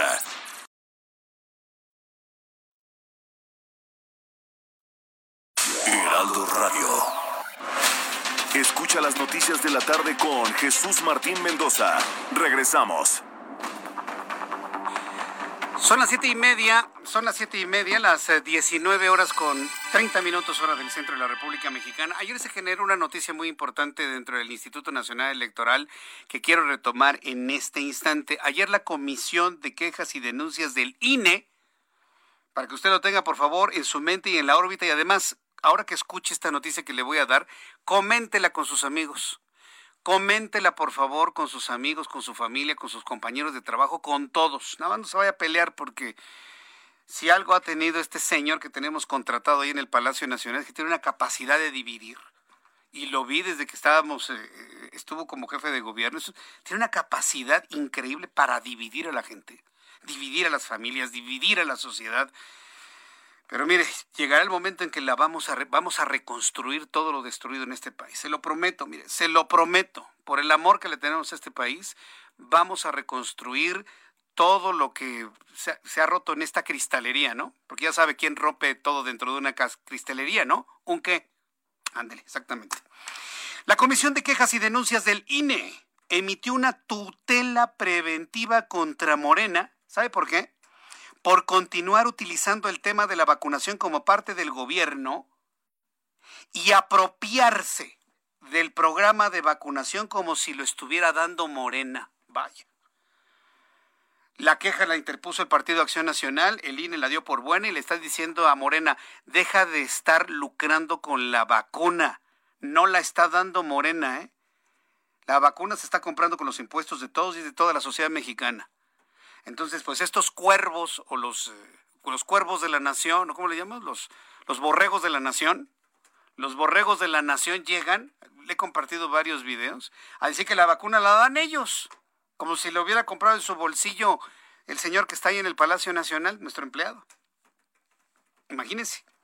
Entonces, la Comisión de Quejas y Denuncias de Línea ha emitido esta tutela preventiva contra Morena por continuar utilizando el tema de la vacunación contra COVID por parte del gobierno y apropiarse del programa como si fuera propio de Morena. Por unanimidad de votos, unanimidad de votos, repito, por unanimidad de votos, se otorgó la tutela preventiva al PAN, quien solicitó bajar el tuit del Movimiento de Regeneración Nacional y ordenarle, no pedirle, ¿eh? ni suplicarle, no, ordenarle a Morena que se abstenga de seguir utilizando el tema de las vacunas para sí. ¿Qué tal? Para que sigan pateando al INE, ¿no? Para que sigan pateando al INE, por supuesto. Vamos con los números de COVID-19 a propósito de esto. La Secretaría de Salud da a conocer los números de COVID-19 para eh, correspondientes a este martes 23 de marzo del año 2021. Con base en los datos que ha dado a conocer de ayer al día, de ayer lunes al martes, el día de hoy, se han sumado a la lista de contagiados 5.881 mexicanos.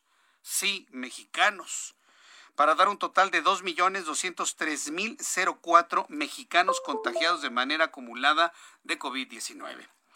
Número de fallecidos de ayer a hoy se sumaron en la lista 809 mexicanos fallecidos, para dar un total de 199.048 mexicanos muertos. El índice de letalidad sigue subiendo, en este momento se ubica en 9.03%. 9.03% es el índice de letalidad que está reportando en estos instantes eh, la Secretaría de Salud del Gobierno mexicano. Vamos a entrar en contacto con nuestro compañero y amigo Gerardo Rodríguez. Normalmente entra con nosotros el lunes, hoy martes. Me da mucho gusto saludarlo, experto en seguridad, columnista del Heraldo de México. Mi querido Gerardo, bienvenido al Heraldo Radio. Muy buenas noches. Muy buenas noches, Jesús Martín. Si me lo permites, el día de hoy platicaremos de la importancia que tiene la inteligencia táctica y operativa en materia de seguridad. Adelante. Mira, eh, la semana pasada eh, conocimos eh, una investigación que llevó a cabo la Unidad de Inteligencia Financiera sobre probable enriquecimiento ilícito, operaciones con recursos de procedencia ilícita del gobernador de Tamaulipas, Francisco Javier García Cabeza de Vaca, ¿no? Eh, está circulando en redes sociales, seguramente a muchos les debió de haber llegado la presentación que dio Santiago Nieto ante la Comisión Instructora de la Cámara de Diputados porque la Fiscalía pidió un proceso de desafuero. La verdad es que la información que entrega la Unidad de Inteligencia Financiera es muy robusta y contrasta con la, la la única denuncia que crea la Fiscalía General de la República sobre una compraventa de un inmueble en la Ciudad de México. Eh, hay, eh, por supuesto, el gobernador tiene todo el beneficio de la duda y la presunción de inocencia hasta que la Fiscalía no le demuestre lo contrario. Pero eh, la inteligencia financiera, el rastro del dinero, es probablemente el gran déficit de la inteligencia estratégica del Estado mexicano. Por otra parte, vimos el fin de semana, pasó desapercibido por tantas notas que hay en, el ambiente, la detención de Eric Joel, eh, alias el M3, quien fuera sicario y jefe de plaza en Nayarit del cártel Jalisco Nueva Generación. Fue una captura que seguramente fue eh, gracias a la inteligencia táctica operativa. Táctica operativa significa en tierra. toda la información que recaba la Secretaría de la Defensa Nacional a través del grupo de análisis de información sobre el narcotráfico, el famoso GAIN, que antes era sumamente eh, secreto, nadie sabía de la existencia de este grupo de, inteligencia estratégica de la Sedena, ni tu servidor, mi estimado eh, Jesús Martín, pero lo dio a conocer de manera irresponsable también el presidente de la República. Pero bueno, gracias a este trabajo de inteligencia operativa se pudo la captura de este de este individuo. Y finalmente hoy tenemos una noticia muy importante, la captura de al menos 25 integrantes de una célula delictiva eh, que opera en la Tierra Caliente, frontera de Michoacán, Estado de México y Guerrero, quienes son responsables de los asesinatos de los policías estatales y agentes de la Fiscalía del Estado de México. En síntesis, Jesús Martín, el gran pendiente de este país para combatir tanto a la delincuencia organizada como a la corrupción política que permite pactos de impunidad con el narcotráfico es la inteligencia en sus diferentes acepciones. Inteligencia financiera que hace la, la UIF, inteligencia táctica operativa que puede hacer el ejército, la marina, la Guardia Nacional y por supuesto los gobiernos estatales. También ellos deben hacer inteligencia operativa es la única manera en que se puede prevenir y atacar de manera eficiente a estos estos dos riesgos para la para la seguridad nacional del Estado mexicano. Jesús Martín. Fíjate que ahora que mencionabas el asunto del M3 estoy de acuerdo contigo. Si lo vemos a nivel a nivel medios de comunicación, efectivamente, la, la noticia de la detención de este sicario, pues pasó como desapercibida. Pero nosotros en el Heraldo, todos, prensa, web, radio, televisión, sí lo cubrimos, inclusive hasta mm, presentamos el video que las Fuerzas Armadas presentaron en el momento de la detención, cómo le leen su, lista de derechos, le preguntan que cómo, cuál era su indicativo y dice claramente yo soy sicario, evidentemente con su rostro protegido y demás sí me parece que ha sido una de las noticias más importantes en los últimos días, en los últimos meses, la detención de este importante sicario. Y bueno, pues esperemos que estas, eh, esta inteligencia táctica y operativa pues siga dando frutos eh, para desincentivar el crecimiento de estas células, Gerardo. Yo te agradezco mucho esta participación, como siempre, aquí en el Heraldo Radio. Te mando un fuerte abrazo. Fuerte abrazo, Gerardo, que te vea muy bien. Gerardo, Gerardo Rodríguez, experto en seguridad eh, columnista del Heraldo de México. Yo le invito a que lo lea siempre, todos los lunes, en su columna del Heraldo de México. Son las 7.39, las 7.39 hora del centro de la República Mexicana. Hoy martes me da muchísimo gusto saludar a Juan Musi, analista financiero. Mi querido Juan, siempre es un gustazo tenerte en nuestro programa de noticias. Bienvenido, muy buenas noches. Mi querido Jesús Martín, muy buenas noches, qué gusto saludarte. ¿Cómo estás, Juan? Adelante, te escuchamos con atención. Pues bien, mi querido Jesús Martín, fíjate que sin duda el tema más importante en la semana, ahora me voy a ir, las semanas eh, anteriores estuve tocando muchos temas que pues son muy importantes en mercados financieros y nos atañen en el ámbito internacional, te decía, con el tema de los bonos, la inflación en Estados Unidos, cómo este ruido de esta probable inflación por la reapertura en Estados Unidos estaba pues provocando que mucha gente se saliera de la bolsa y se fuera hacia los bonos y de ahí que estuviéramos teniendo sesiones negativas y bueno, pues todo este ruido que luego lo calmó Jerome Powell, la cabeza de la Fed, y, ahora, Jesús Martín, me, voy a venir a, territorio nacional porque justamente este discurso, todo esto que hemos estado hablando de cómo está la inflación, los bonos, las acciones, etcétera, eh, ahora eh, le toca a México. ¿Y por qué le toca a México? Pues porque mañana conoceremos la inflación de la primer quincena de marzo, estamos acumulando información que vamos conociendo semana a semana en materia inflacionaria, y pues esa meta que tiene el Banco Central de terminar en el rango de entre el 3 y el 4%, pues en, en la medida en la que se va cumpliendo, pues dicta la política monetaria y le permite en un momento dado al Banco Central pues tomar decisiones más acertadas y subir o bajar la tasa de interés. El caso es que mañana conoceremos la cifra de inflación. Yo creo que vamos a estar todavía en la cifra anual por debajo del 4%.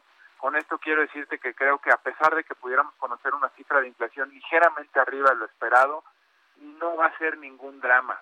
Siempre está abierta la posibilidad de tener malas noticias y que saliera una cifra muy por arriba. Simplemente yo no lo creo, pues porque veo una economía nacional muy deprimida, pues obviamente el poder adquisitivo está muy mermado. Y bueno, a pesar de todo eso hemos estado viendo que las presiones inflacionarias ahí están, ¿no? Porque así que digas, estamos viviendo una economía en auge, la gente tiene dinero, hay consumo, que típicamente es cuando uno ve inflación, no, ahorita estamos viendo una gran paradoja en donde apenas vamos saliendo eh, eh, o queremos empezar a salir de la depresión económica que ocasionó esta pandemia a nivel global y a nivel local, y la gran paradoja es cómo a partir de que apenas se está reabriendo y apenas algunos negocios están arrancando y todo el mundo la estamos pasando muy complicada y muy difícil y ya hay presiones inflacionarias. Es verdaderamente una paradoja.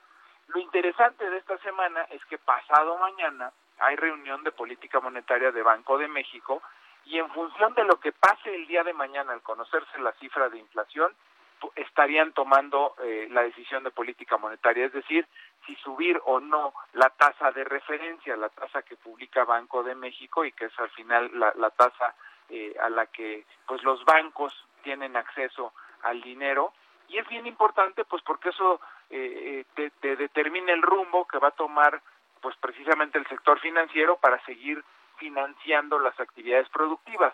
¿Es una buena señal que bajen las tasas de interés, mi querido Jesús Martín?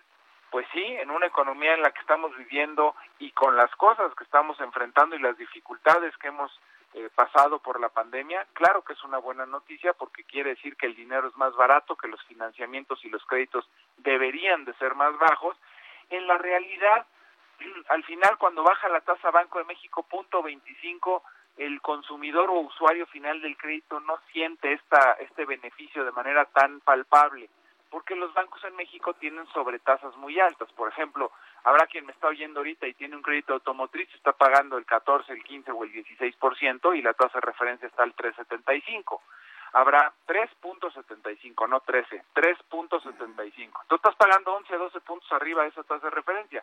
Quienes tienen créditos hipotecarios, muchos de los que nos están oyendo tienen tasas fijas abajo del 10%, pues eso ya suena más más atractivo, ¿no? Y el sector productivo, el sector industrial y empresarial que le pide crédito a la banca, sobre todo, por ejemplo, las empresas pequeñas y medianas, las famosas pymes, pues seguramente tienen acceso a dinero a tasas entre el 11 y el 14%. Entonces, si mañana baja un cuartito de punto, pues sí, al final sí le baja un poco la tasa a todos estos rangos que comenté, pero como verás, el diferencial y el rango sigue muy, muy abierto. ¿Qué pasa en países desarrollados como Estados Unidos? Cuando la tasa de referencia está en el 0.25, los créditos están al 1.5 o al 1.7, o si quieres un coche al 3 o al 4. Verdaderamente sí el norteamericano tiene un beneficio palpable al bajar la tasa de interés. Entonces, toda esta explicación y todo este tema que te, que te comento, mi querido Jesús Martínez, para decirte, creo que mañana la cifra de inflación va a salir pues medianamente en rango y eso permitirá que Banco de México el jueves baje las tasas otro otro cachito. Y pues lo más importante que independientemente de ver inflación o no es empezar a ver una economía a la que le urge reactivarse, a la que le urge ver crecimiento. Y mientras la inflación no se salga en una gran medida de su rango, no es ningún drama, al contrario, si la inflación significa que hay dinero y que la gente está empezando a reactivar la economía, insisto, si está en un rango, es bienvenida, mi querido Jesús Martín.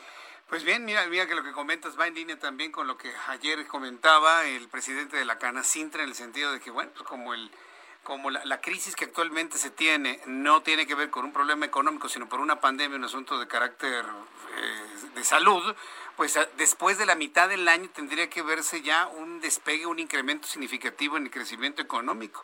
¿Tú, tú, tú lo verías así a partir del mes de julio de este año? No por méritos propios, voy decir algo. Aquí también le hemos puesto un sazón adicional, desafortunadamente, a esta desafortunada situación de la pandemia. ¿Y a qué me refiero? Aquí ni hemos sido capaces de meterle dinero porque no tenemos con paquetes de estímulos como lo ha hecho Estados Unidos y el mundo desarrollado, que ha salido verdaderamente con planes emergentes, literalmente a imprimir y a fabricar dinero para que la gente la pase menos mal, y la campaña de vacunación, pues y el manejo de la pandemia, que desde mi punto de vista aquí en México ha sido terrible, que son creo que los dos ejes principales para ver un rebote y una recuperación económica. ¿Por qué creo que el segundo semestre puede ser mejor y que sí podemos ver algo eh, eh, pues de buenas noticias? fundamentalmente por Estados Unidos, por todo lo que están haciendo allá. Ese 1.9 trillones de dólares que se imprimió allá para ayudar a los norteamericanos y a los mexicanos que trabajan allá, hasta cierto punto pueden traer un beneficio aquí a México y que y que y que esa recuperación económica que está pues tratando de tener Estados Unidos arrastre a México fundamentalmente por el intercambio comercial o en pocas palabras las exportaciones de México hacia ese país. Pero el mercado interno, si le quitamos el factor Estados Unidos a México, tristemente lo veo todavía desolado y muy complicado. Bien, Juan, pues estaremos muy atentos de lo que pase pasado mañana. A mí lo que me da gusto es que ya parece que ya soltaron al Banco de México ahí en su intención de vulnerar su autonomía, por lo menos lo han soltado en estos tiempos, ¿no? Y vamos a ver su trabajo y su determinación de política monetaria para pasado mañana.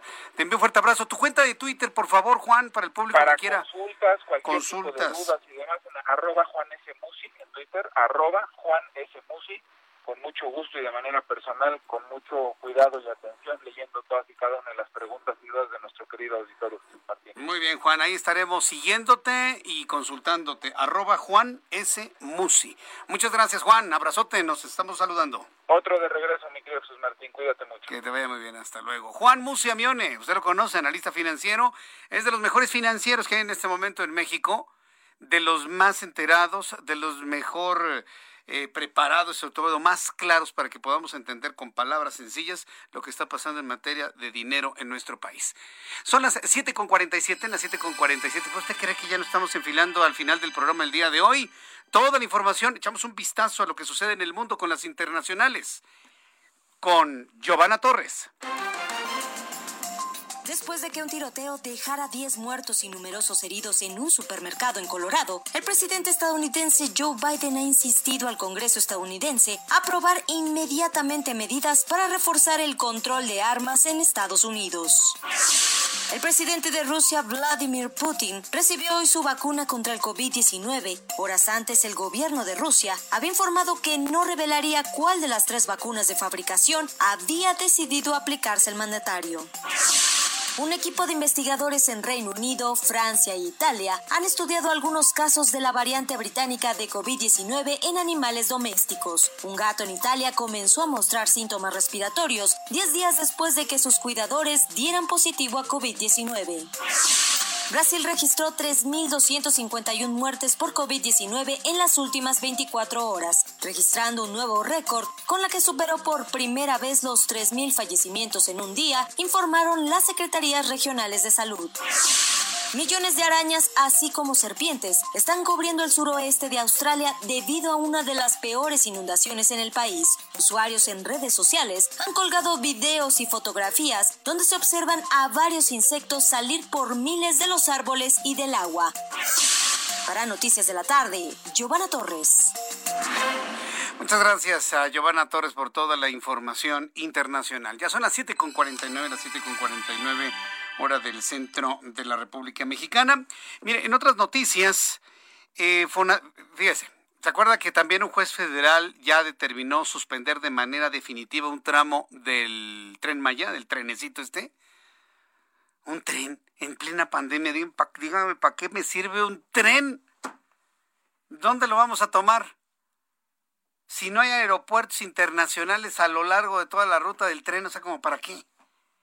Un trenecito, ¿no? Y se acuerda cuando lo inauguró López Obrador con un tren viejo, desvencijado, eh, todo grafiteado, grafiteado, que sirvió para una, una burla muy, muy de los cartonistas críticos del actual gobierno. ¿sí? ¿Se, se acuerdan, no? Ahí con su banderita, ¿no? López Obrador uno de los trenes, bueno, escogieron el tren más viejo, es más, creo que estaba hasta volcado el tren. Ah, sí. Bueno, volcado y levantado, ¿no? Y a mí, y yo en ese entonces, cuando se hizo ese banderazo del supuesto tren Maya, estuve más que seguro que fue algo a propósito, que fue adrede. Porque yo he visto cómo trabaja el ejército mexicano, con estos ojos. Yo he visto cómo trabaja el ejército, he visto cómo trabaja la marina. Y si, por ejemplo, los marinos le dicen, aquí va a haber una bahía, me tocó verlo en Acapulco cuando estuve allá, aquí va a haber una bahía atraco, aquí va a haber una, este, aquí va a haber pasto, aquí va a haber arena, aquí va a haber un helipuerto. En 24 horas lo tiene listo. ¿Cómo le hacen? No lo sé. Pero si le dicen, lo tengo mañana a las 700, a esa hora, ahí está todo lo que tiene que hacer tanto el ejército como la marina. Los he visto trabajar. Es impresionante. Que trabajan las 24 horas, sí, con 100, si es necesario, con mil personas, pero tienen el trabajo listo a la hora que dicen. Por eso cuando inauguró el trenecito Maya el presidente, era evidente que lo hicieron a propósito. ¿Sabe por qué? Porque si se propone el ejército pintar ese tren, pintarlo, fíjese, ni siquiera cambiarlo, pintarlo lo tienen en horas, en cuestión de horas. En la madrugada lo hubieran pintado, así, lo hubieran pintado así como el, el tren del Doc Brown de Volver al Futuro, y así hubiera quedado padrísimo. Ah, no, con todas las oxidadas de 50 años que tenía el carro. Bueno, pues el Fondo Nacional de Fomento al Turismo planteó la construcción de 10 parques de energía solar para abastecer los tramos electrificados del tren Maya y mejor sostenibilidad ambiental del sector turístico. ¿Qué? O sea, va a haber tramos con electricidad y otros tramos a diésel o cómo. Van a quitar el tren este, de diésel van a poner uno eléctrico y luego van a quitar el eléctrico van a poner uno de diésel. No tiene sentido lo que le estoy leyendo. Por eso lo estoy leyendo para exhibirlo. Porque no tiene sentido. Luego de que se suspendió de manera definitiva un tramo, la respuesta es, ¿vamos a dotar de luz a un tren a diésel? En el documento la dependencia explica que se trata de 10 granjas de energía fotovoltaica a lo largo del país. Uh, hoy te lo platico.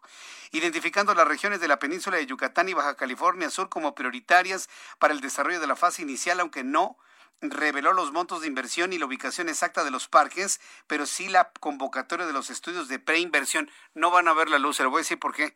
Porque en Yucatán no quieren parques de generación de energía solar. Y ese es un grave problema, porque el problema es, ¿qué quieres? ¿Selva o energía solar? ¿Qué quieres? ¿Terreno para sembrar maíz o energía solar? Decídanse. Y en la discusión hay un rechazo total y absoluto a los parques de generación de energía solar, que me parece que es un retroceso, yo creo que se tiene que equilibrar el asunto, pero poner parques de energía solar para electrificar un tren que nunca va a correr es anuncio y fin. ¿eh? Yo no veo que esto vaya a tener ningún tipo de futuro, pero bueno, está bien, yo se lo transmito para que vea usted el despropósito.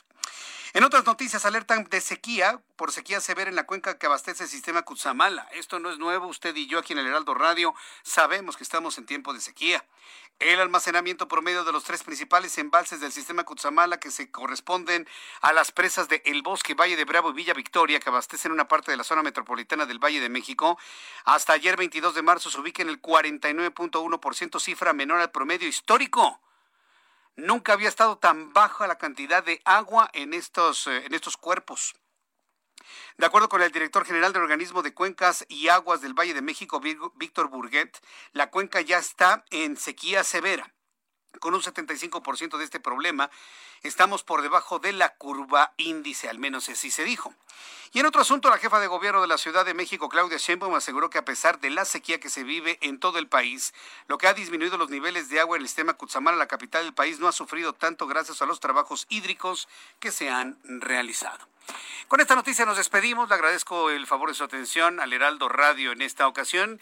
Le invito para que continúe con la programación del Heraldo Radio. Yo lo invito mañana, 2 de la tarde, a las 2 por el 10 Jesús Martín Mendoza en el Heraldo Televisión, canal 10 de su televisión a las 2 de la tarde, a las 2 por el 10, y en las frecuencias del Heraldo Radio, 6 de la tarde, tiempo del centro de México, en todas las frecuencias de radio en el país. Valle de México, 98.5 de FM. Por su atención, gracias, que la pase usted muy bien. A nombre de este equipazo, profesionales de la información, me despido y lo espero el día de mañana. Soy Jesús Martín Mendoza, hasta mañana. Muy buenas noches. Esto fue Las Noticias de la Tarde con Jesús Martín Mendoza. Heraldo Radio. La HCL se comparte, se ve y ahora también se escucha.